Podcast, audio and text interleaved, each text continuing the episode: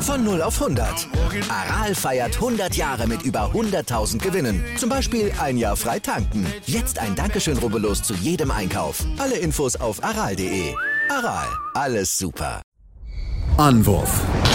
Der Handball-Talk auf meinsportpodcast.de. Hallo und herzlich willkommen zur neuen Ausgabe von Anwurf, eurem Handball-Talk hier auf meinsportpodcast.de und auch bei Sportradio. Dort gibt es uns jeden Montag von 13 bis 14 Uhr im Live-Programm und da möchten wir natürlich alle Zuhörer hier auch herzlich begrüßen, denn wir wollen heute eine Stunde lang über unseren geliebten Handballsport sprechen und uns mit den aktuellsten Themen beschäftigen, der großen News, die es in der vergangenen Woche gegeben hat, aber natürlich auch mit den Ergebnissen der Bundesliga, der Männer und auch der Frauen und natürlich auch den europäischen Wettbewerben. Das mache ich natürlich wie gewohnt alleine. Mein Name ist Sebastian Mündef und ich habe wieder meinen geschätzten Kollegen, also den Tim Detmer. Hallo Tim. Hallo Sebastian. Ja, Tim, lass uns heute hier am Sonntag um 17.56 Uhr mit den Männern anfangen, denn die Frauenspiele sind noch nicht ganz durch. Da sind äh, Oldenburg, Leverkusen in den letzten Zügen ähm, und uns mit dem Topspiel beschäftigen der Bundesliga. Zweiter gegen Dritter, die, der THW Kiel gegen die Füchse Berlin. Spannendes Duell auf jeden Fall. Ähm, am Ende gewinnen die Berliner mit 31 zu 27 und ähm, ja, kommen mit dem Traum Champions League näher, während der THW Kiel jetzt ganz schön bangen muss, denn sie müssen noch nach Magdeburg spielen und ähm, das könnte für sie ganz bittere zwei Spiele werden. Ja, und man muss sagen, die Berliner haben wirklich verdient dieses Spiel gewonnen. Ähm, vor allem ja, der Grundstein, den Grundstein in der ersten Halbzeit gelegt mit einem 19 zu 15 nach 30 Minuten und wer 19 Tore in Kiel wirft, das ist schon wirklich eine ordentliche Ansage. Ähm, natürlich vor allem angetrieben von Hans Lindberg, der mit 9 von 9 in der ersten Halbzeit wirklich nicht zu stoppen war. Wirklich eine überragende Partie ähm, dort abgeliefert hat in der zweiten Hälfte dann noch zwei Tore dazu, ähm, damit auch mit Abstand der beste Werfer gewesen in dieser Partie.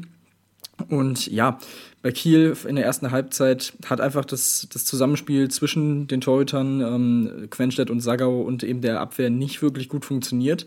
Es war keine Torhüterleistung da in der ersten Halbzeit. Das konnte sich dann etwas ändern in der zweiten Hälfte, sodass die Kieler auch kurzzeitig mal dran waren und auch ausgleichen konnten, relativ schnell nach der Pause.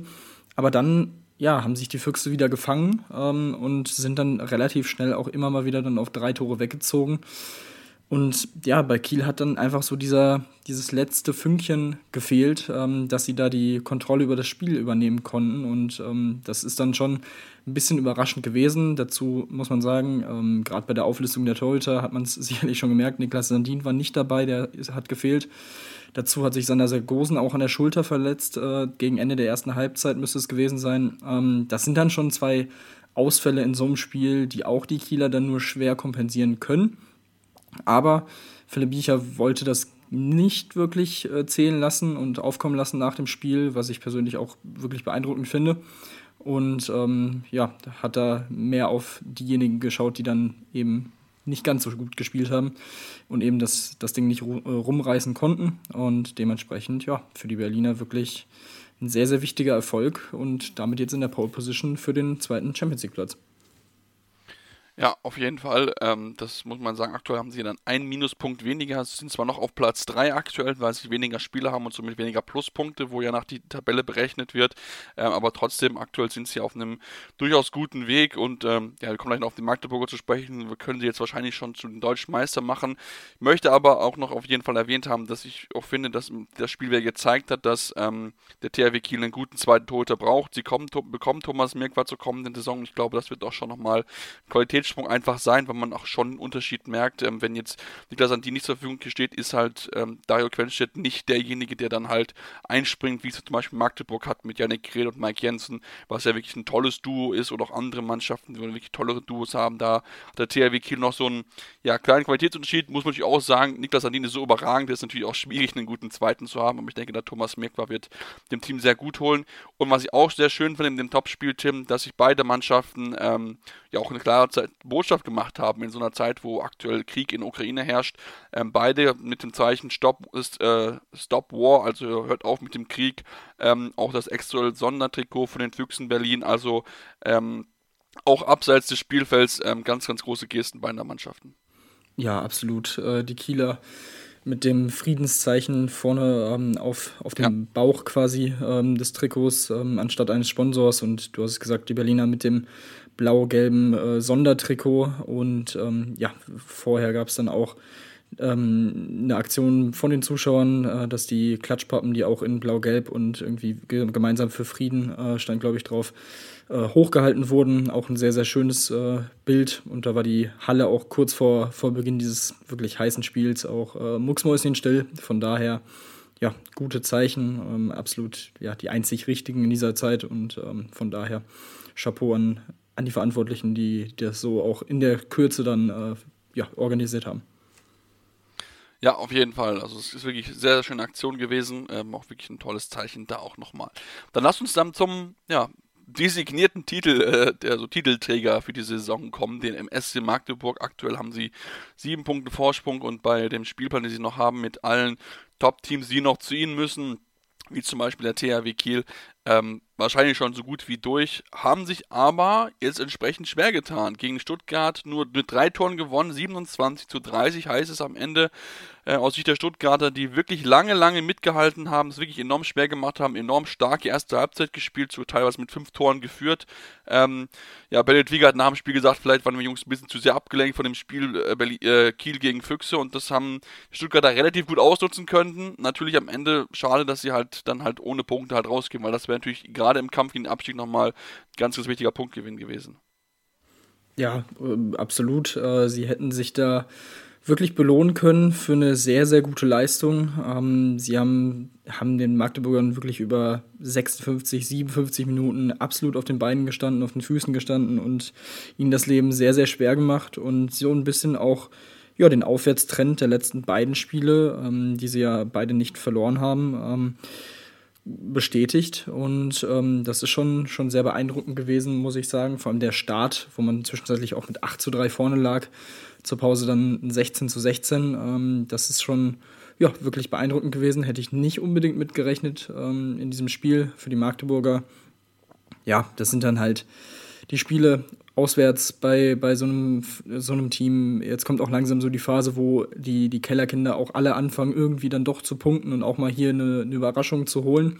Da ist es einfach wichtig, als Meisterschaftsanwärter die zwei Punkte mitzunehmen, egal wie es dann ist.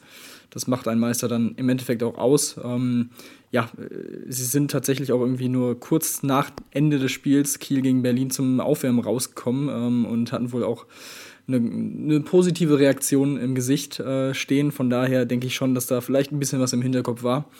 Aber ja, dementsprechend trotzdem am Ende cool geblieben, vor allem in der Abwehr. Ball stibitzt und dann das leere Tor ausgenutzt zur Vorentscheidung und dementsprechend die Magdeburger weiterhin auf Kurs.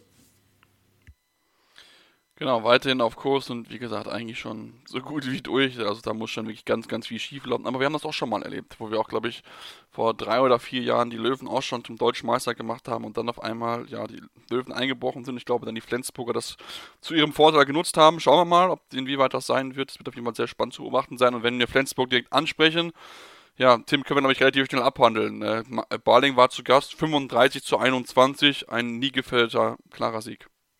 Jo, Benjamin Buric, 17 Paraden, 44% Quote, äh, knapp 45%, wenn man es aufrundet. Äh, Hampus Wanne, 8 von 9. Magnus Röth, was mich sehr freut, mit 7 Toren, da er immer noch so ein bisschen jetzt äh, seine Form sucht, nachdem er ähm, auch mit Verletzungen zu kämpfen hatte. Ähm, in diesem Spiel auf jeden Fall wieder zumindest sehr nah dran an dem, was er äh, zuvor schon gezeigt hat in den letzten zwei, drei Jahren, wo die Flensburger eben auch Meister geworden sind. Und ähm, ja, standesgemäßer Sieg haben sich wirklich äh, von ja, na, nach der kurzen äh, Abtastphase eigentlich äh, konstant abgesetzt und dann äh, dieses Spiel nicht mehr wirklich, äh, ja, also das Ding war relativ schnell dann durch ja, schon zur Halbzeit 18 zu 11 und da war es eigentlich schon relativ entschieden. Entschieden war es lange Zeit nicht in, äh, in den anderen beiden Spielen noch vom Sonntag und zwar haben sich die Rhein-Neckar-Löwen gegen Melsung ähm, das Duell erwartet, was man, also, was man sich ein bisschen erhofft habe. Duell auf Augenhöhe, beide Mannschaften haben nicht wenig geschenkt. Am Ende gewinnen die Löwen hier mit einem wichtigen Sieg 29 zu 26 bei der Rückkehr von Mikkel Appelgren, was natürlich erstmal sehr, sehr schön ist, dass er nach einer zweijährigen Verletzungspause endlich wieder auf dem Feld ist. Ähm, war, glaube ich, zu einem sieben Meter nur drin, wenn ich mich richtig erinnere. Ähm, hat jetzt da jetzt nichts gehalten oder so, aber es ist schon mal sehr, sehr gut, dass er wieder im Kader mit und dann äh, Kader ist und dann auch wieder dann vielleicht auch eine Option wird für die Rhein-Neckar-Löwen. Ähm, in einem Spiel insgesamt, Tim, was ähm, ja sehr, sehr knapp gewesen ist. Wie gesagt, sehr, sehr spannend. Einfach zur Halbzeit 14 zu 14. Am Ende haben halt die Löwen ein bisschen weniger Fehler gemacht. Ja, und es war, finde ich, ähm, oder kann ich mir vorstellen, dass es für die Löwen, für den, für den Kopf auf jeden Fall auch ein sehr, sehr wichtiger ja. Sieg sein wird, weil ähnlich wie es ja auch schon im Spiel gegen Erlangen vor ein paar Wochen war, ähm, sah man hier und da in Phasen aus wie, wie der Sieger, dann hat man es wieder ein bisschen hergegeben, dann war Melsung wieder knapp vorne und in der Schlussphase haben sie es dann eben diesmal geschafft, ähm, den Spieß umzudrehen und dann entscheidend auch wegziehen zu können. Das ist, denke ich mal, extrem wichtig für den, für den Kopf der Spieler. Ähm, Niklas Kirkelöke, bester Werfer mit sieben Toren ähm, bei, den, bei den Löwen. Für Melsung natürlich ein Rückschlag im Kampf um Platz fünf der ähm, aufgrund des anderen Ergebnisses äh, nicht ganz so schlimm ausfällt, aber dann hätte man natürlich einen, ja, einen gewissen Sprung machen können. Das ist sehr, sehr bitter und war sicherlich so auch nicht, nicht unbedingt eingeplant, ähm, aber für die Löwen, wie gesagt, äh, sehr, sehr positiv und ähm, das Torhüter-Duell beide mit zehn Paraden, Simic und Birlem auf einem ähnlichen Niveau, also ja, haben da echt wirklich absolute Kleinigkeiten am Ende den äh, Ausschlag gegeben. Auf jeden Fall. Bin nochmal sehr gespannt. André Gomez kein einziges Tor erzielt, also äh, auch keinen einzigen Wurf genommen. Also da muss man auch nochmal gucken, dass man ihn auch viel besser einfach noch in Position bekommt, dass man ihn auch da besser ins, äh, ins Spiel einbauen kann. Auch Kai Heffner nur eins von sieben. Also da müssen schon die, auch die Leistungsträger, die sie ja beide auch sind, da schon noch ein bisschen bessere Leistung liefern, um halt dann so ein Spiel dann auch gewinnen zu können. Und du hast es gerade schon angesprochen, indirekt das Spiel der HSG Wetzlar, die ja aktuell auf Platz 5 spielen. Ja, sie sahen eigentlich schon wie der sichere Sieger aus gegen Lemgo. Führten zur Halbzeit mit 16 zu 13 und wirkten wirklich sehr gesettelt, hatten das Spiel eben irgendwie im Griff. Ja, und was macht Lemgo? Kommt wieder zurück, mal in gewohnter Comebacker mal Qualitäten, das können sie richtig, richtig gut.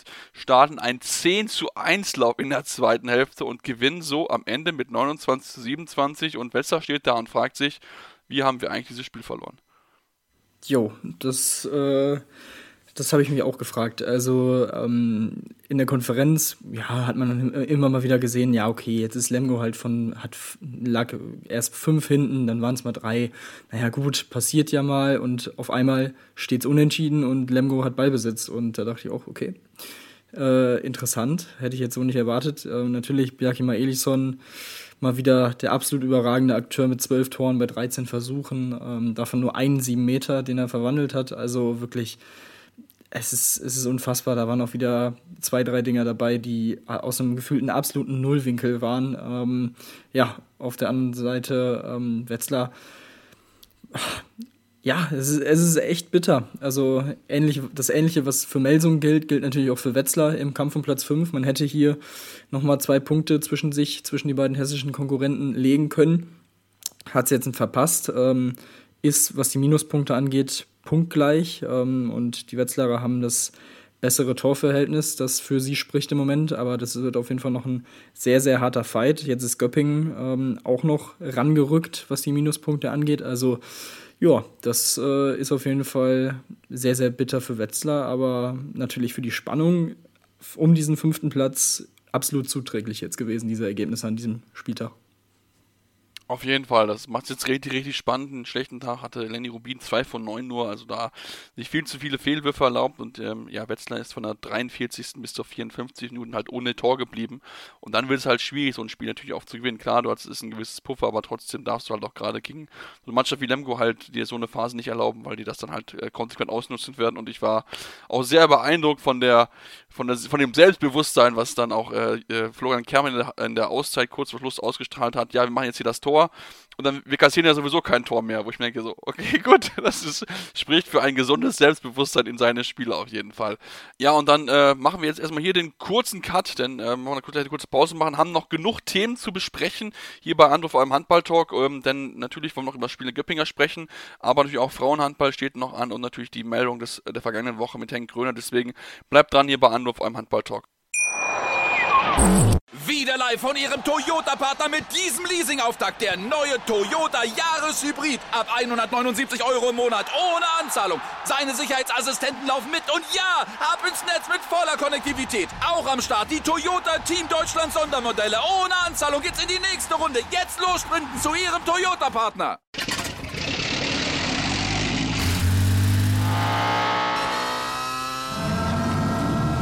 Von 0 auf 100. Aral feiert 100 Jahre mit über 100.000 Gewinnen. Zum Beispiel ein Jahr frei tanken. Jetzt ein Dankeschön, rubbellos zu jedem Einkauf. Alle Infos auf aral.de. Aral, alles super. Ja, und jetzt kommen wir noch zum letzten Spiel von dem Wochenende bei der Handball-Bundesliga der Männer und schauen uns das Spiel an zwischen Frischhoff Göpping und äh, DSC DHFK Leipzig. Samstagabend hat das Spiel stattgefunden. Tim, war das spannendes Spiel, ne? auch beide Mannschaften Tabellennachbarn, äh, beide bisher eine super Saison gespielt. Am Ende das bisschen glücklichere Ende für, für, die, für die Göppinger, die ja in dem Fall dann von, von Urkastelitsch profitiert haben, der eigentlich keinen guten Tag hatte. Nee, das war wirklich äh, frei nach dem Motto, es ist nicht wichtig, wie viele du hältst, sondern welche du hältst. Und er hat, waren es drei Paraden drei ja. äh, im ganzen Spiel. Also ja, und darunter war eben die entscheidende, wo er in seiner Ecke ist und, und den Wurf ähm, ja, pariert ähm, zum Schluss, um den, den Sieg äh, zu sichern. Also das war wirklich eine ganz verrückte Schlussphase, in der die Göppinger wirklich ja, irgendwie dieses Spiel dann auch umgedreht haben. Und äh, das war schon, schon echt, echt verrückt. Also auch da Leipzig schien gefühlt schon wie, wie der sichere Sieger und auf einmal kam ein 4 zu 0 Lauf von, äh, von Göppingen und ja, so, so kann man das, so kann man das dann mal machen. Und wie gesagt, für, für Göppingen sehr, sehr wichtig. Durch die Niederlagen von Wetzlar und Melsung ist man was die Minuspunkte angeht, jetzt punktgleich. Also hat man jetzt schon mal einen schönen Dreikampf um Platz 5. Und ja, für die Leipziger müssen da jetzt ein bisschen abreißen lassen. Haben jetzt drei Minuspunkte mehr auf dem Konto als das Trio. Und ähm, ja, das ist dann natürlich schon mal ja, sehr, sehr bitter, wie sie es verloren haben. Vor allem nachdem man ja diesen, diese Bonuspunkte gegen Flensburg äh, vor kurzem erst einfahren konnte. Ähm, aber ja, so ist es in der Liga. Da kann es echt wie, wie wir wissen, äh, die eine Woche so aussehen und die andere Woche so. Und ja, aber absolut schönes Spiel am Samstagabend. Ja, auf jeden Fall. Also es war echt beste Unterhaltung. Leider war mein Stream im Zug leider nicht so gut, dass ich alles sehen konnte, aber ich habe zumindest versucht irgendwie zu erkennen, wo der Ball gerade war. ähm, ja, dann, äh, das war es jetzt soweit äh, zur Bundesliga. Wir können auch noch kurz natürlich auf die, die Ergebnisse vom Donnerstag eingehen, denn dort gab es ja das OWL-Derby, das Abstiegsduell zwischen Lübbecke und Minden, was Lübbecke mit 19 zu 21 verloren hat, also da wirklich relativ wenig Tore. Spannend war es auch in Hamburg, denn dort hat Hamburg knapp mit 30 zu 29 gegen Erlangen gewonnen. Jogi Bitter hält, Jogi Bitter hält den entscheidenden 7 Meter gegen Johannes Lien, der aber auch überhaupt nicht gut geworfen war. Ja, und der BHC dreht die Partie gegen die Hannover Burgdorf und äh, holt sich somit den 25 zu 23 Sieg, ganz wichtige Punkte, äh, um sich ein bisschen abzusetzen, während Hannover weiter im Tabellenkeller bleibt. Und wenn wir bei Hannover sind, Tim, dort haben wir zwei Personalien vom, äh, von der Woche, die wir besprechen wollen, denn ähm, man hat jetzt sich dazu entschieden, mit Janis Krone und auch Nate Sete ähm, zwei Spieler ja, nicht zu verlängern. Die werden beide gehen. Äh, Janis Krone steht schon fest, geht nach Coburg in die zweite Liga. Mit Sicherheit für das Talent eine spannende Option. Ähm, und Sete ähm, ja, wird dann woanders unterkommen wahrscheinlich. Ja, davon, davon ist auszugehen. Äh, man hat ja auf der halbrechten Position schon Branko Vujovic verpflichtet, der ja bei der Europameisterschaft auch für Furore jo. gesorgt hat und jetzt auch ähm, Renas Ucins, ähm, der ja auch Kapitän der U20 äh, Nationalmannschaft ist der Deutschen, ähm, hat man da jetzt ja, das Vertrauen ausgesprochen, dass er jetzt wohl der Nummer zwei, die Nummer zwei auf der Position sein wird hinter Vujovic in der nächsten Saison was ähm, ja, wie ich finde, auch ein sehr, sehr schönes Zeichen ist äh, und ja auch irgendwie passend zu dem Weg der Hannoveraner in den letzten Jahren ist, mit jungen deutschen Spielern dann auch die nächsten Entwicklungsschritte zu gehen. Ähm, und dementsprechend, ja, auf rechts außen für Janis Krone wird dann auch noch was passieren. Das äh, wird dann in den nächsten Wochen bekannt gegeben. Dort hat man sich ja auch schon Marius Steinhauser äh, gesichert aus Flensburg. Ähm, also von daher, ja, qualitativ finde ich, ist das schon nicht so schlecht, was die, was die Hannoveraner hier in den äh, letzten Wochen und Monaten so an Arbeit geleistet haben. Mal gucken, wie gesagt, wer da jetzt noch auf rechts außen kommt und dann äh, ja, schauen wir mal, wie das so aussieht. Ja, da merkt man schon auch, dass Christian Prokop da auch gute Ideen hat und da bin ich wirklich sehr gespannt, wie diese Mischung aus, aus deutschen und natürlich dann auch aus europäischen Spielern da auch dann ja, dazu beiträgt, dass das Team wieder ein bisschen weiter nach oben kommt. Dann lass uns dann ein bisschen den Blick weg gehen vom, von der Bundesliga hin zu ähm, europäischen Wettbewerben, denn dort stehen ja jetzt die äh, Viertelfinalpartien bzw. Achtelfinalpartien im Endeffekt fest.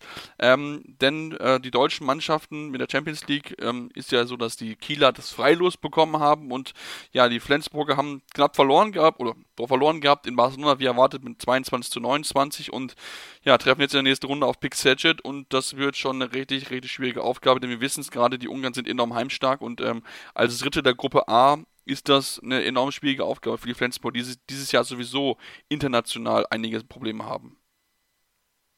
Ja, es ist eine schwierige Phase im Moment für die Flensburger, haben jetzt durch den Sieg gegen Balingen das erste Mal nach fünf Pflichtspielen äh, mal wieder gewinnen können. Ähm, das ist ja in den letzten Jahren auch wirklich eigentlich nie vorgekommen, dass man solche, solche ähm, Phasen hatte in einer Saison.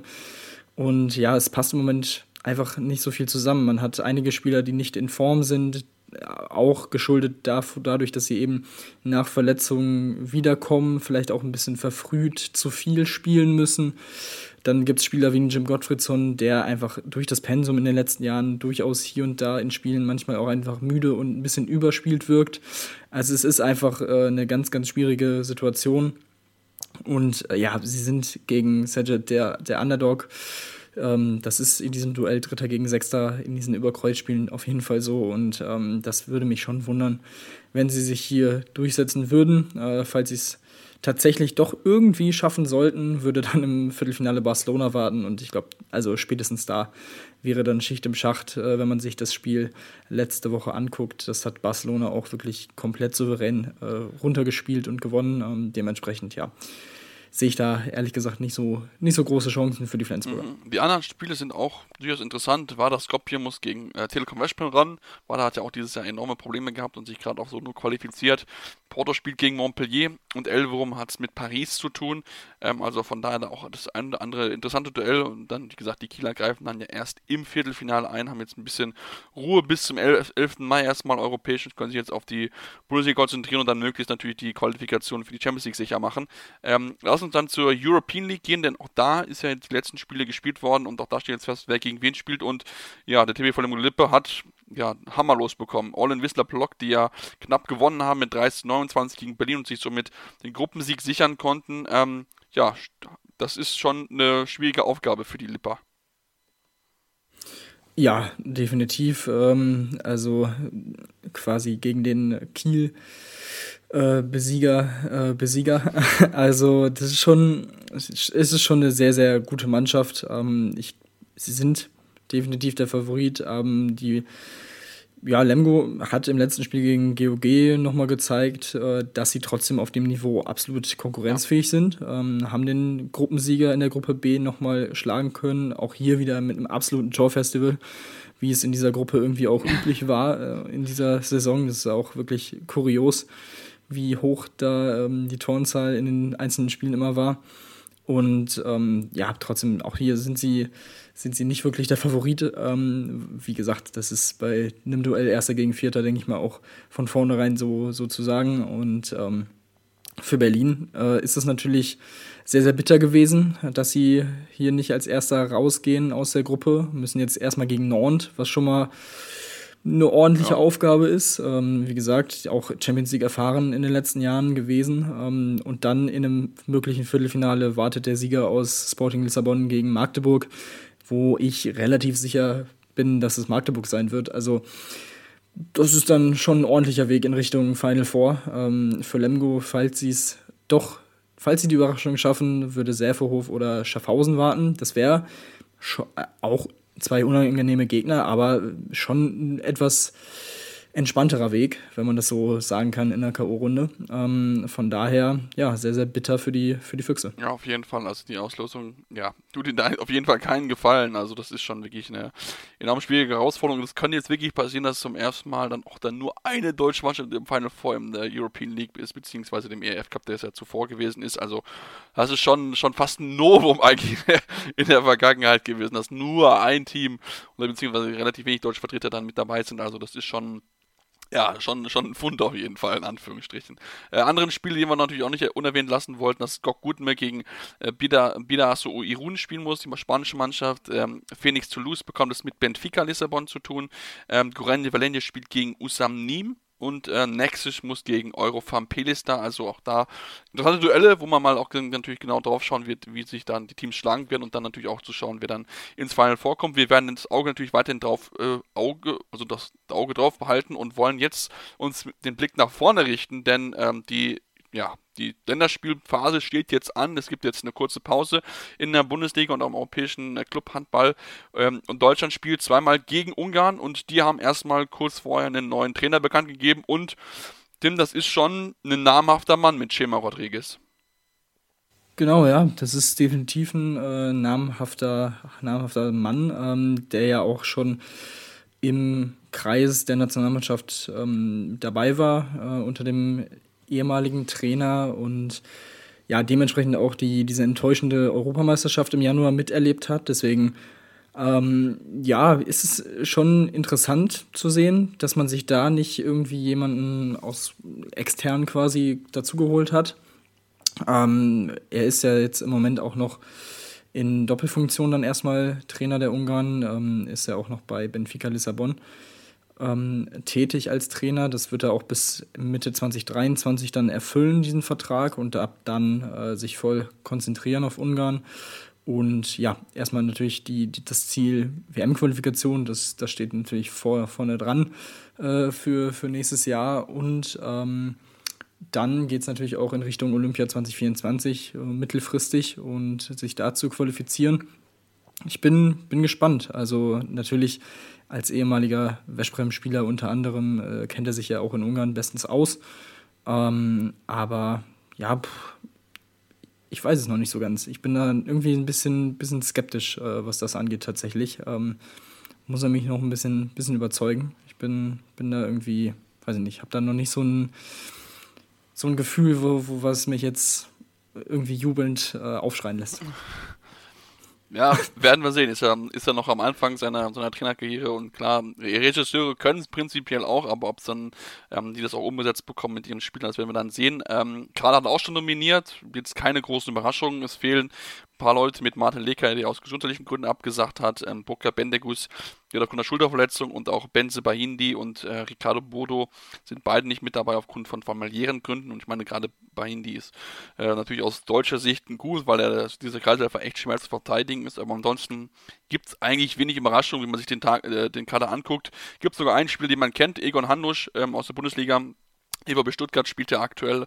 Ansonsten, ja, ein paar namhafte Namen und auch ein paar natürlich äh, Namen, die man auch erst sich ein bisschen mehr mit beschäftigen muss.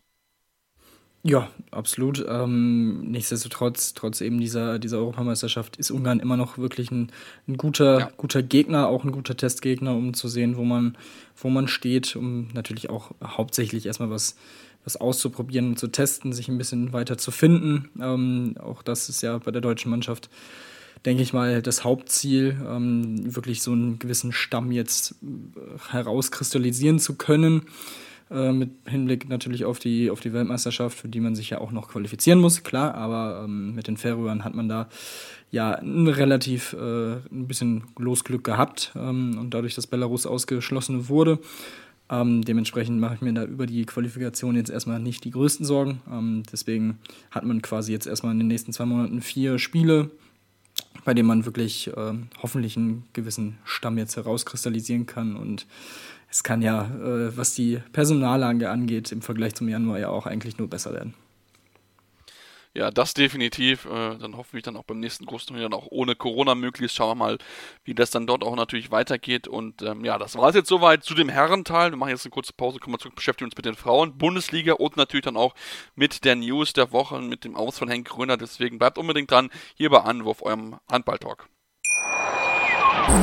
Wieder live von Ihrem Toyota-Partner mit diesem Leasing-Auftakt. Der neue Toyota Jahreshybrid. Ab 179 Euro im Monat. Ohne Anzahlung. Seine Sicherheitsassistenten laufen mit. Und ja, ab ins Netz mit voller Konnektivität. Auch am Start die Toyota Team Deutschland Sondermodelle. Ohne Anzahlung geht's in die nächste Runde. Jetzt los zu Ihrem Toyota-Partner. Ja, und jetzt kommen wir zum Frauenhandball und wollen uns dort mit den aktuellsten Nachrichten und auch Ergebnissen beschäftigen. Ähm, das gab es wieder einige Absagen. THC, also Thüringer HC gegen Blomberg Klippe hat nicht stattgefunden aufgrund von einigen Corona-Fällen bei den äh, Blombergerinnen. Und auch äh, Buchholz Rosengarten gegen Union Halle Neustadt wurde auch verschoben wegen Corona-Fällen. Auch hier das, äh, an diesem Fall ist das Heimteam erwischt. Die Niedersächsinnen hatten einige Corona-Fälle, deswegen das Spiel auch noch abgesagt wurde. Trotzdem, Tim, die Spiele, die stattgefunden haben, haben durchaus einiges bereitgehalten gehabt. Ähm, das semeinliche Topspiel Buxtehude gegen Dortmund. Ja, wenn man sich das Ergebnis anschaut, war zu deutlich. 31 zu 21, äh, relativ klares Ergebnis, schon zur Halbzeit schon 11 zu 17, äh, 17 zu 11 für die Dortmunderin. Also das war von Anfang bis äh, Ende eine, Dominaz also eine dominante Auftritt der Dortmunderin. Ja, das war schon wirklich sehr, sehr stark. Vor allem äh, Alina Grasels hat es in der ersten Halbzeit wirklich überragend gemacht. Insgesamt elf Tore, vier Vorlagen äh, von ihr. Also das war, da war sie mal wieder die Spielerin des Spiels und hat ähm, Dortmund da definitiv auch relativ schnell in die richtigen Bahnen gelenkt. Ähm, wie gesagt, kurz vor der Pause auch ein 13-0 auf, um eben entscheidend wegziehen zu können und davon hat sich ähm, Buxtehude nicht mehr, nicht mehr wirklich erholen können. Nach der Pause gab es dann auch nochmal einen relativ schnellen 4-0-Lauf. Da waren die Dortmunderinnen dann auf 10 Tore weg und dann war es nach 35 Minuten auch wirklich endgültig entschieden. Ähm, das war einerseits ja, eine sehr, sehr schlechte Leistung von Buxtehude und die darf man sich dann halt gegen das zweitbeste Team der Liga einfach nicht, nicht leisten und dann kann es halt eben auch mal zu so einem, zu so einer deutlichen Abreibung mit zehn Toren kommen. Ähm, das ist für sie auf jeden Fall sehr, sehr bitter. Natürlich auch im Kampf um äh, ja, Platz 3 und Platz 4. Also ähm, das ist schon, schon ein ordentlicher Schlag ins Kontor. Ähm, haben trotzdem noch einen ordentlichen Vorsprung, was, das, was die Tordifferenz angeht, ähm, im Vergleich zu Metzing und Thüringen. Ähm, das ist schon mal, schon mal positiv, aber ähm, ja, muss man sich auf jeden Fall irgendwie abschütteln und ein wenig erholen. Ja, auf jeden Fall, das müssen sie auf jeden Fall machen. Ähm, Gerade Katharina Filter hat ja keinen einzigen Ball gehalten, die Torhüterin, die Nationaltorhüterin, ähm, 13 Minuten, das war schon, schon auch ja, überraschend, wie das sie da nichts halten hat können. Ihre Kollegin war ein bisschen besser Lehrrüter mit 13 Paraden, aber ähm, auch auf der anderen Seite Jara Ten Holte, 15 Paradenquote von 41 Prozent, also da lief wieder bei Dortmund alles rund, ähm, um sie hier den, den Sieg zu holen und zumindest ja, in Reichweite des, der, der Tabellenführerinnen zu bleiben. Der SG BBM Bietigheim, die auch gespielt hat am Samstagabend, ähm, haben, wenn man das Ergebnis ansieht, 37-30 würde man sagen, standesgemäß gewonnen gegen Bad Wildung Vipers, die ja aktuell auf, Platz, äh, auf dem vorletzten Tabellenplatz stehen. Wenn man sich aber damit genauer beschäftigt, Tim, dann fällt auf, dass das Spiel eigentlich 40 Minuten lang ausgeglichen war. Zur Halbzeit 19 zu 20 nur aus Sicht der äh, Gastgeberin. Also sie haben da wirklich alles gegeben, wirklich hart mitgehalten, aber am Ende, ja, hat dann halt Bietigheim aufgrund ihrer Klasse halt doch gewonnen. Ja, ich würde sogar weitergehen. Also eigentlich so bis zur 50. hat äh, Bad Wildung das wirklich sehr, sehr gut gemacht. Da stand es dann 26, 29. Und ähm, also man muss sagen, die Bietigheimerinnen haben sich da deutlich schwerer getan, als man das so erwartet hat äh, vorher und erwarten konnte.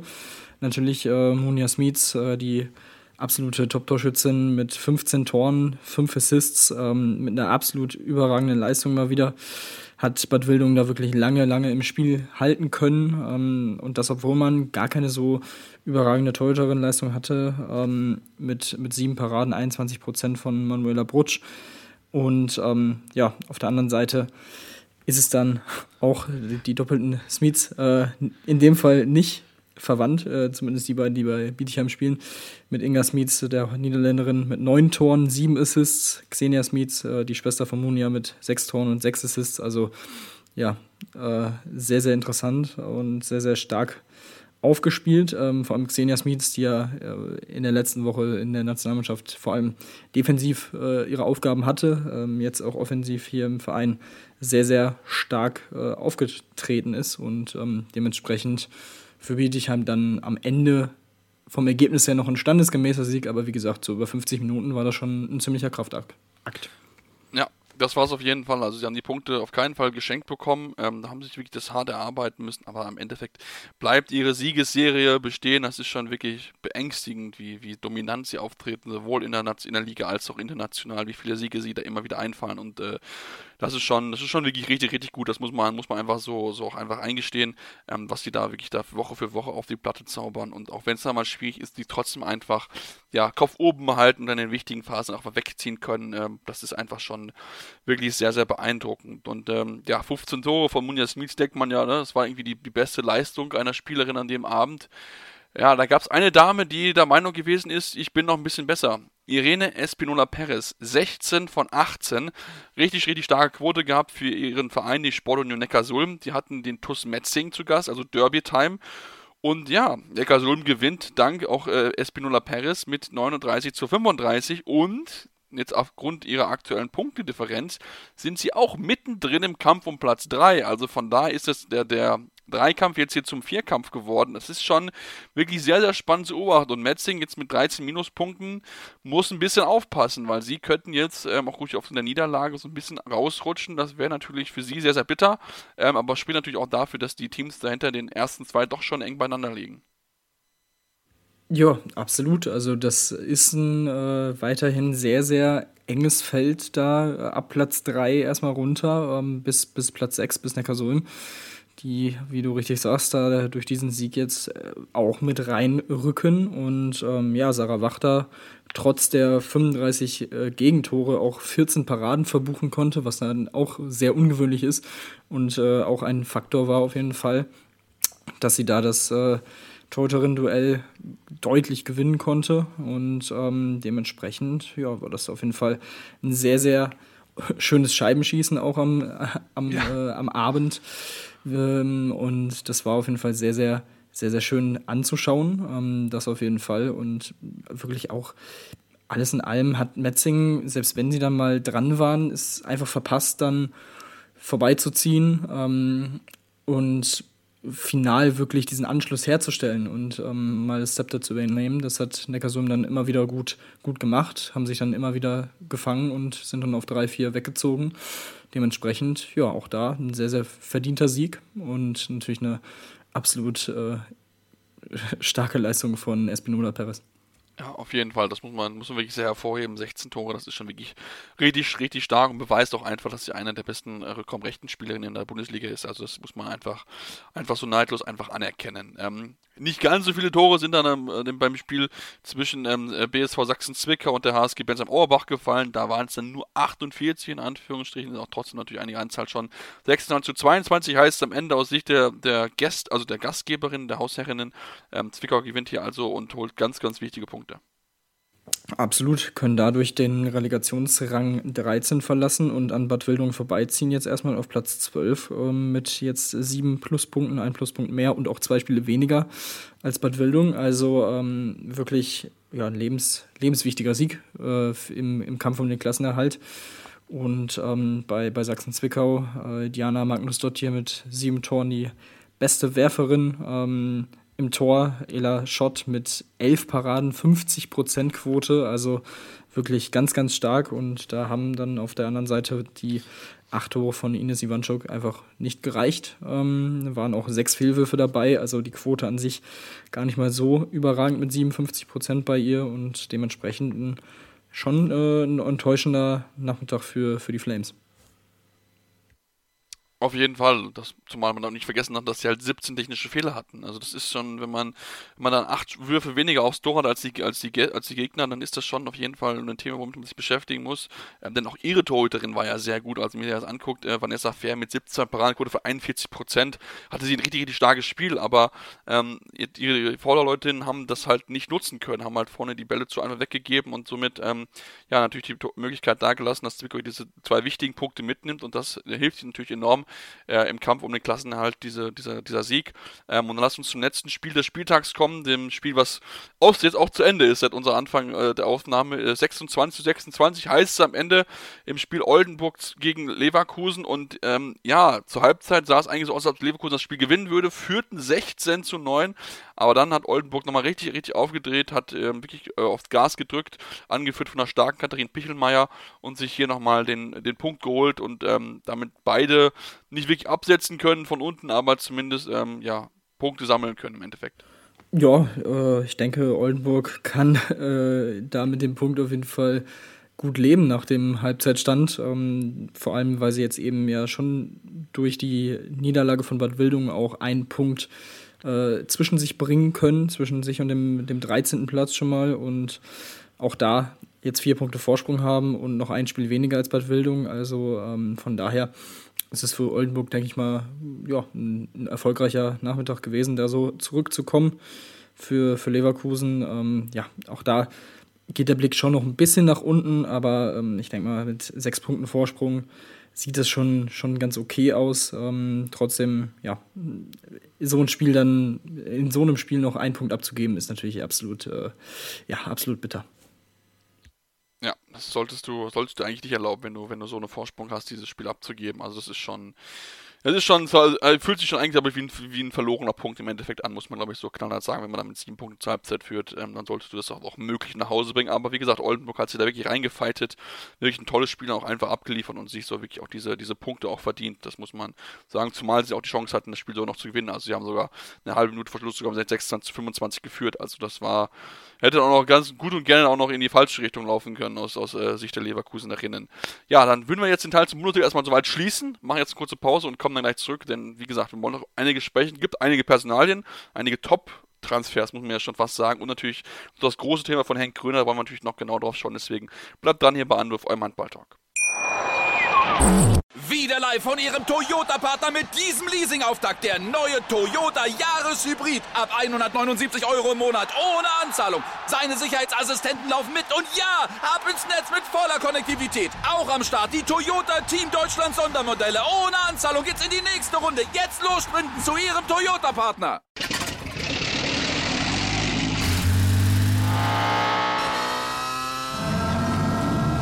Von 0 auf 100.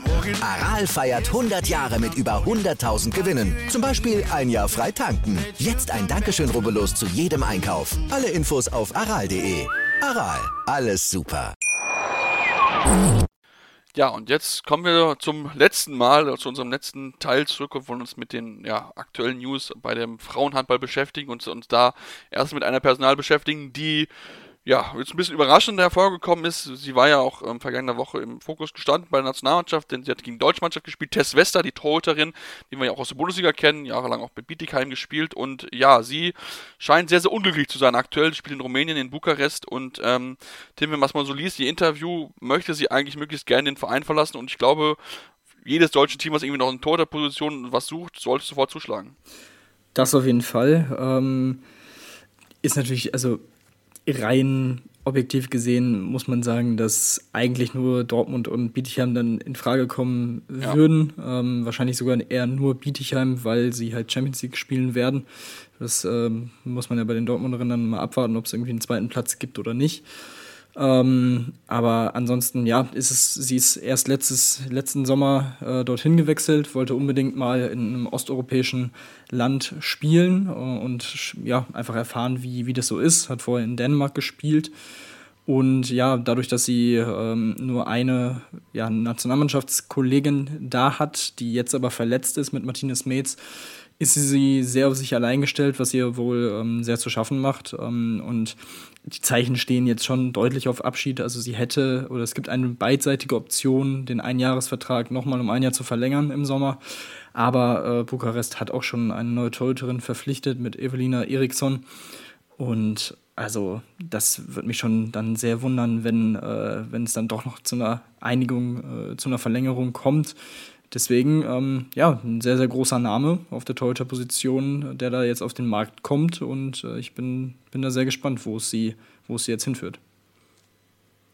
Ja, da bin ich auch sehr gespannt, wo sie, wo sie hinspielt. Ähm, prinzipiell würde ich es jetzt nicht unbedingt in die Bundesliga sehen. Ähm, kann auch durchaus sein, dass sie vielleicht Richtung, Richtung, äh, Nor also Richtung Skandinavien geht. Vielleicht bleibt sie aber auch da, keine Ahnung, muss man mal gucken. Oder wird genau schauen, wo ihre Teamkolleginnen spielen, damit sie sich auch ein bisschen, ein bisschen heimischer fühlt. Aber sagt sie auch selbst, das Leben ist einfach so kurz im irgendwo zu sein, wo man nicht glücklich ist. Und ähm, das, glaube ich, kann man auch verstehen, dass sie dann sagt, okay, ich möchte mir lieber hier eine neue Herausforderung äh, suchen. Wobei Torhüterinnen sind, lass uns auch Torhüterinnen bleiben, denn die HSG Blomberg Lippe hat ihre Personalplanung im Tor abgeschlossen, hat jetzt nach dem Abgang von Mary Andresen nach Buxtehude eine neue Verpflichtung eine Nachverpflichtung getätigt für die kommende Saison. Zoe Ludwig kommt von Buchholz Rosengarten, wird dort dazu kommen, die 22-Jährige und damit ja bleiben die Blommer so ein bisschen ihrem Weg treu, auf junge, talentierte Spielerinnen zu setzen. Ja, und sie hat sich äh, wirklich schon in den letzten Jahren dort gut äh, entwickelt, ist wie gesagt immer noch eine sehr junge Torhüterin, sehr talentiert ähm, hat ihre Qualität auch letztes Jahr schon gegen Blomberg-Lippe im Final Four im Pokal unter Beweis stellen können. Ähm, also wusste man da ganz genau, äh, auf wen man sich da ähm, festlegt ähm, für, die, für die Nachfolge von Andresen. Also ja, der nächste, der nächste Schritt für, für Zoe Ludwig und ähm, für, für Blomberg-Lippe auch hier wieder eine sehr, sehr starke Verpflichtung. Ja, auf jeden Fall. Obwohl wir bei starken Verpflichtungen sind, müssen wir über zwei weitere Personalien sprechen, die schon, ja, schon so ein bisschen so ein Blockbuster-Transfer ist. Ich glaube, das würde ich schon ein bisschen bezeichnen. Denn der Thüringer HC hat sich nochmal verstärkt und hat sich bei einer, ja, auch hier Liga-Konkurrentin bedient, Liga-Konkurrenten bedient. Äh, Nathalie Hendriksen, die Rückraum-Mittelspielerin von den Sporthosen Neckarsulm, wechselt zum DHC, ähm, gehört zwei Jahre unter Vertrag unterschrieben und das ist schon für die Neckarsulmarien schon eine Schwächung und für Thüringen hat es natürlich eine entsprechende Verstärkung. Ja, absolut richtig. Ähm, auch bei ihr natürlich äh, in gewisser Weise ein nächster Schritt in der Karriere. Ähm, wie gesagt, jetzt Kapitänin gewesen in der Kasulm, sich dort auch gut, äh, gut entwickelt als Spielerin und ähm, natürlich ist das äh, ja, diese, dieser Name Herbert Müller als THC-Trainer, der spricht natürlich auch wirklich einige Spielerinnen an, ähm, wenn man sich anguckt, wer sich alles unter ihm weiterentwickeln konnte und ähm, besser werden konnte in, in ihren Karrieren. Und ähm, dementsprechend ist das natürlich auch immer ein Faustpfand, was der THC spielen kann. Und ähm, auch hier äh, hat, hat sie ihn wirklich ähm, lobend hervorgehoben und freut sich sehr darauf, ähm, sich dort dann weiterzuentwickeln und unter ihm trainieren zu können. Ja, ich meine, mit 26 ist sie ja noch jung, also von daher hat sie ja noch, noch ein bisschen auch, auch Potenzial und ähm, bin ich wundern, wenn sie wirklich dann noch, noch die nächsten Schritte machen würde, dann noch international dann noch mehr für Furore sorgt, weil, wie gesagt, die Bundesliga hat schon bewiesen, dass sie der eine der besten Spielerinnen auf ihrer Position ist und ja, Neckarsulm hat quasi auch am selben Tag einen vielleicht auch ein bisschen kaschieren wollen, diesen Abgang dieser Top-Spielerin, indem sie auch wirklich einen absoluten Top-Transfer verpflichtet haben. Ähm, und zwar kommt für den Kreis die Nationalspielerin Luisa Schulze von der SG BBM Bietigheim. Also das ist schon auch hier eine richtig, richtig starke Verpflichtung. Spielt auch dafür, dass, dass Neckarsul mittlerweile auch, sagen wir mal so, in einem höheren Regal fischen kann, als vielleicht noch vor zwei drei Jahren der Fall gewesen ist. Ja, das scheint, äh, scheint tatsächlich so zu sein. Also das ist schon wirklich eine sehr, sehr starke Verpflichtung. Also das kam für mich auch ähm, ja, schon durchaus unerwartet. Ähm, also vom von der designierten Meisterin kommt sie dann, ähm, wird sie dann wohl kommen. Ähm, das ist schon ein Schritt nach vorne für den Verein, für, für, den, für die Mannschaft und dementsprechend, also das ist schon, ähm, schon sehr beeindruckend, ähm, was, was äh, dieser, dieser Transfer einfach auch an, an, äh, an Ausstrahlung mitbringt, ähm, auch als Ansage an die Konkurrenz. Ähm, wie gesagt, man wird dann sicherlich in den nächsten Jahren ähm, konstant darauf bauen, dass man auch langsam in Richtung Konstanz, in Richtung Platz 3 dann mal mindestens geht. Und ähm, das ist dann schon mal ein, schon mal ein ordentlicher, ordentlicher Schritt in diese Richtung. Ja, ich meine, muss man auch gucken, sie haben ja auch Munja Smith kommt auch noch mit dazu. Also man hat sich eine Fahrt durch Kükü Yildiz von Dortmund verpflichtet, also da sind doch schon wirklich einige auch namenhafte Spielerinnen, die dazukommen. Klar, man wird auch einige, so ist es jetzt auch nicht, ne? Natalie Hendricks, eine Jill Koich, äh, eine Espinola Perez, die auch noch gehen wird. Also sind schon auch einige mit dabei, die dann auch den Verein verlassen werden. Das tut ihnen natürlich auch schon weh, aber trotzdem glaube ich, sind die Neckarsulmerinnen aktuell auf einem, auf einem wirklich guten Weg, da auch eine langfristig eine gute Rolle in der Bundesliga zu spielen. Ähm, ja, dann Tim, lass uns zum Abschluss zu dem ja, irgendwie wichtigsten und auch dem größten Thema kommen und auch vielleicht auch ein bisschen die größte Überraschung eigentlich in der Vergangenheit. Denn der Bundes, der Deutsche Handballbund und auch äh, Bundestrainer Henk Gröner von den Frauen haben sich nicht auf einen neuen Vertrag einigen können. Somit läuft ja das Engagement zu Ende April aus ähm, und das war eigentlich angesichts der Aussagen, die im Rahmen der Qualifikation getätigt wurde bei der EM, also in Qualifikationswoche, eigentlich schon sehr überraschend. Denn man hatte eigentlich das Gefühl, okay, es geht hier weiter, man, man möchte sich verlängern. Ging wohl nur noch um irgendwie um Kleinigkeiten, aber scheinbar waren die Kleinigkeiten so groß, dass man sich ja nicht einigen konnte, hier weiterzugehen. Ja, ich find's, ich fand's auch sehr überraschend. Das, das muss ich sagen. Ähm, sowohl was die beiden Medientermine angeht, wo, wo sich äh, geäußert wurde, auch von Axel Kromer, ähm, von Corona selbst. Ähm, dazu dann auch, ähm, ich glaube, im, im, Interview bei, bei Kreisab ähm, klang es auch wirklich so, als würde er den, diese beiden Spiele gegen die Niederlande als wichtigen Schritt auch in der Entwicklung sehen für eben die kommenden Spiele, für das kommende Turnier dann im November.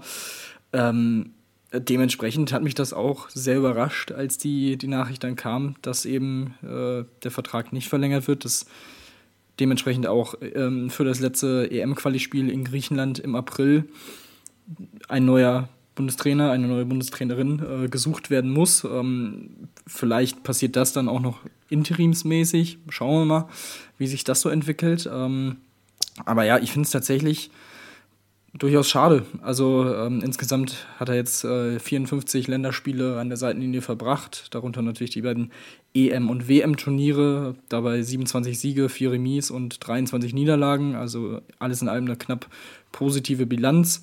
Wie ich finde, generell auch durchaus eine Entwicklung gesehen. Ja. Es hat halt in entscheidenden Spielen immer mal wieder die gleichen Probleme gegeben, aber da ist dann wie ich finde, halt immer noch so ein bisschen der Faktor, wo ich noch nicht ganz sicher bin, ob das jetzt am Trainer lag oder ob es einfach, ob da irgendwie die Qualität fehlt, äh, was die Spielerin angeht. Das kann man jetzt beobachten in den nächsten äh, Monaten und beim nächsten Turnier mit dem neuen Trainer, der neuen Trainerin und ähm, dementsprechend ja, ist auf jeden Fall jetzt in dem Monat vor dem, vor dem Spiel und vor dem Lehrgang in Griechenland, der es ja auch sein wird mit ein paar Tagen, äh, die man dort verbringen wird, ähm, auf jeden Fall auch ein bisschen, bisschen Arbeit beim DRB, äh, was da die Nachfolge angeht, weil es würde ja nur Sinn ergeben, bis dahin wirklich auch schon die feste Lösung zu präsentieren, weil sonst würde man, finde ich, diesen Lehrgang so ein bisschen herschenken, was ehrlich gesagt zeittechnisch, zeitplanmäßig mit Hinblick auf das Turnier im, im November und nicht erst im Dezember ähm, äh, wenn man sich das anguckt, äh, schon ein bisschen fahrlässig wäre. Ja, zumal man auch das Heimturnier ja auch noch hat, was auch noch so ein bisschen, bisschen auch damit äh, mit, mitschwingt. Also das ist schon, ja, schon auf jeden Fall überraschend gewesen. Also klar, ich hatte auch schon ein bisschen das Eindruck, als bei dem einen Medientermin, wo er ein bisschen schmallippig auf mich gewirkt hat, ich hatte es ja auch im letzten Podcast auch erzählt gehabt, wo ich irgendwie einen komischen Eindruck bekommen hatte, wo ich irgendwie das Gefühl hatte, okay, der ist irgendwie vielleicht aus dem Push, aber ich hatte nicht das Gefühl, dass er jetzt sagt, okay, ich möchte nicht verlängern oder so, aber das ist schon, ja, schon auch schwierig natürlich, klar. Wie gesagt, er hat einiges erreicht. Ähm, klar, vielleicht nicht den großen Schritt nach vorne gemacht, aber da, ich glaube, liegt nicht ausschließlich an ihm, ist zumindest so, mein Eindruck, weil sich auch immer einfach individuelle von Spieler, Fehler von Spielerinnen manchmal wiederholen, wo man dann auch einfach sagen muss, okay, du musst auch die Spielerin vielleicht auch ein bisschen weiterentwickeln. Deswegen, ähm, ja, ist man jetzt wieder so ein bisschen ratlos. Insgesamt glaube ich einfach, dass der, dass der Frauenhandball auch noch im, im ja, beim DHB noch einfach ein bisschen mehr in den Vordergrund gestellt werden muss, dass man da noch ein bisschen mehr auch Zeiträume, glaube ich, einfach finden muss, um da auch noch den nächsten Schritt zu machen. Man muss, glaube ich, im Allgemeinen im Sport noch weiterentwickeln. Da hatten wir auch schon mal ein bisschen drüber geredet, was sich dann noch ein bisschen ändern muss, einfach. Ähm, wenn ihr das noch nicht gehört habt, gerne nochmal nachhören in unseren Podcast. Findet ihr da auf jeden Fall auch noch Ideen, Vorschläge, die wir hatten, allgemein zum Sport, aber auch gerne auch generell zum Thema Frauenhandball, ähm, was sich dort einfach ändern muss, damit der Sport präsenter wird, medienwirksamer wird, ähm, um dann natürlich dann auch mehr Leute zu generieren, mehr Sponsoren zu generieren äh, und natürlich einfach dann, dass dann mehr Geld einfach da ist und dass dann die, die nächsten Schritte in der Entwicklung getan werden kann, um dann auch wirklich dann mal wieder eine Medaille äh, zu gewinnen. Denn schließlich ist das schon eine ganz schön lange Zeit her. Ja, Tim, was wären so ja, Namen für dich, die, wo du sagen würdest, okay, ähm, den würde ich eigentlich gerne als Bundestrainer sehen? Klar, natürlich kann man sagen André Fuhr, aber ich glaube nicht, dass André Fuhr das machen würde. Ja, äh, bevor ich da, da Namen nenne, eine Sache, die mir jetzt noch eingefallen ist, was passiert eigentlich jetzt mit Spielerinnen, die mit Corona nicht so klargekommen sind, ähm, also eine Julia Behnke, eine Kim Navicius, kommen die irgendwie nochmal zurück. Ich glaube, ähm, ich, ich würde es nicht ausschließen. genau, also das wäre jetzt mein erster Impuls auch gewesen. Ähm, das könnte natürlich auch interessant sein. Ähm, ja, was Namen angeht. André Fuhr ist natürlich äh, bei mir auch direkt als erstes eingefallen, vor allem falls es dann doch noch keine wirklich langfristige Lösung jetzt so schnell gefunden werden kann, äh, dass er quasi erstmal interimsweise für diesen Lehrgang übernimmt. Ähm, ich meine, ja, ein paar Spielerinnen äh, kennen ihn ja auch ähm, aus Dortmund unter anderem und ähm, ja, das, das wäre sicherlich eine äh, ne, ne Lösung, ähm, aber ansonsten bin ich da tatsächlich auch noch so ein bisschen, äh, bisschen am Grübeln, wer es denn irgendwie, wer es denn sein könnte ob man da vielleicht auch wieder auf, äh, auf einen Trainer aus dem, aus dem Ausland zurückgreift. Ähm, pff, weiß ich nicht. Äh, ansonsten, weiß ich nicht, vielleicht, dass man sagt, man ist eigentlich alles in allem ja durchaus so zufrieden, auch mit dem Team gewesen, äh, dass vielleicht ein Alexander Koke, der ja bisher Co-Trainer war, äh, irgendwie befördert wird. Weiß ich nicht. Vielleicht ist das auch eine Option. Ähm, aber ansonsten, ja, das äh, wird sich ja sehr wahrscheinlich in den nächsten Wochen dann auch äh, zumindest erstmal mindestens mal kurzfristig klären und vielleicht sogar schon langfristig. Und dann werden wir da ja auch auf jeden Fall noch mal ein bisschen was äh, zu diskutieren haben. Ja, auf jeden Fall. Wir werden es weiterhin auf jeden Fall im Auge behalten. Ähm, deswegen solltet ihr uns auf jeden Fall weiterhin abonnieren. Bei dem Podcatcher eurer Wahl findet ihr uns äh, iTunes, Spotify oder auch natürlich weitere Podcatcher gibt uns euren Podcast zu hören. Ähm, dürft ihr euch gerne auch mal eine Rezension da lassen bei uns. Gerne natürlich Spotify oder iTunes. Ähm, gerne schreiben, was euch gut gefallen hat, woran wir arbeiten können. Äh, weiterhin dürft ihr uns auch gerne folgen auf den Social Media Plattformen Facebook, Instagram und Twitter. Jeweils mit dem Handle Anwurf findet ihr uns dort. Ähm, da auf jeden Fall gerne uns auch da Fragen stellen, mit uns in Kontakt treten, uns ähm, liken, weiterempfehlen. Sind wir sehr, sehr froh über jeden Follower, den wir mit dabei haben, wo wir mit drüber diskutieren können, über die aktuellsten Entwicklungen im Handball. Ähm, und dann gibt es uns dann nächste Woche Montag wieder hier ähm, bei Anwurf beim Handball Talk. Wieder live von Ihrem Toyota-Partner mit diesem Leasing-Auftakt. Der neue Toyota Jahreshybrid. Ab 179 Euro im Monat. Ohne Anzahlung. Seine Sicherheitsassistenten laufen mit. Und ja, ab ins Netz mit voller Konnektivität. Auch am Start die Toyota Team Deutschland Sondermodelle. Ohne Anzahlung geht's in die nächste Runde. Jetzt los sprinten zu Ihrem Toyota-Partner.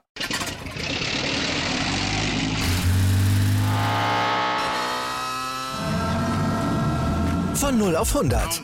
Aral feiert 100 Jahre mit über 100.000 Gewinnen. Zum Beispiel ein Jahr frei tanken. Jetzt ein Dankeschön, rubbellos zu jedem Einkauf. Alle Infos auf aral.de. Aral, alles super. Anwurf. Der Handball-Talk auf meinsportpodcast.de.